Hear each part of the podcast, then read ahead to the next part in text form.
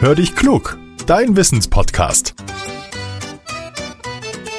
Mit Judith und Olaf.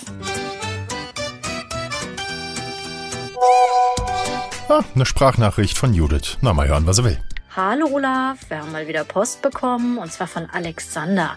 Er und seine Mama Gesa haben uns geschrieben.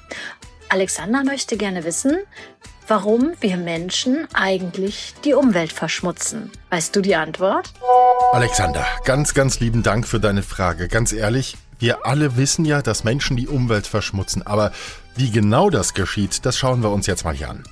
Umweltverschmutzung hat ja mehrere Gründe. Wir produzieren zum Beispiel Dinge wie Autos, Kleidung, Lebensmittel oder Spielzeuge. Bei der Arbeit in den Fabriken, da werden die Sachen mit Rohstoffen und mit Energie hergestellt. Und dabei entstehen viele Abfälle und nicht immer werden die klug entsorgt. Sie verschmutzen die Natur, das Umfeld der Menschen. All diese Produkte werden schließlich transportiert, damit wir Menschen sie kaufen können. Wir bekommen im Supermarkt dann zum Beispiel Obst, Gemüse, Wurst oder Käse. Und wenn wir in den Baumarkt gehen, dann erwarten uns Bohrmaschinen, Holz, Schrauben, Farben oder Tapeten. Alle diese Waren kommen in Flugzeuge oder Laster, um ihr Ziel zu erreichen. Und dieser Verkehr, der sorgt ebenfalls für Verschmutzung. Viele Geräte werden zudem dann selbst irgendwann zu Abfall, nämlich dann, wenn sie kaputt gehen oder ausgetauscht werden sollen. Kühlschränke oder Computer werden irgendwann ausrangiert und durch neue ersetzt. Oft können solche Geräte nicht komplett wiederverwertet werden, ein Teil bleibt als Schrott übrig. Und nicht in allen Ländern wird dafür gesorgt, dass dieser Schrott bestmöglich entsorgt wird.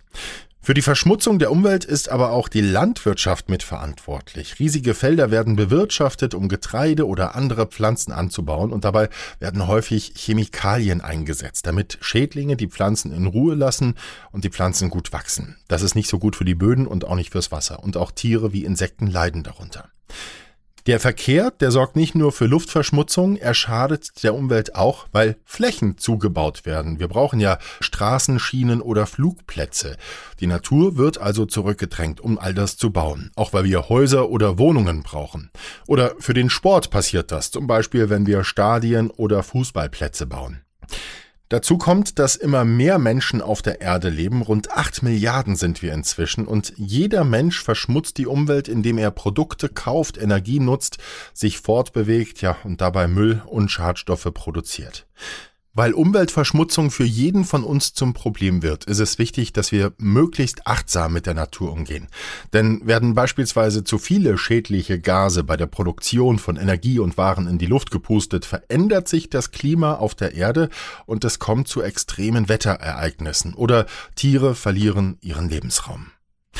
So, liebe Hörerinnen und Hörer, wir sind schon ganz gespannt auf weitere Fragen. Schickt uns eine Sprachmemo, wenn ihr etwas wissen wollt. Dann machen wir uns an die Arbeit und ihr seid dann auch hier zu hören. Eure Aufnahme, die sendet ihr bitte einfach an hallo at podcast-factory.de. Zum Schluss, wie immer, die Bitte, teilt unseren Podcast mit euren Freunden oder der Familie, so helft ihr uns noch ein bisschen bekannter zu werden. Lieben Dank dafür, lieben Dank fürs Zuhören und bis zum nächsten Mittwoch. Euer Olaf.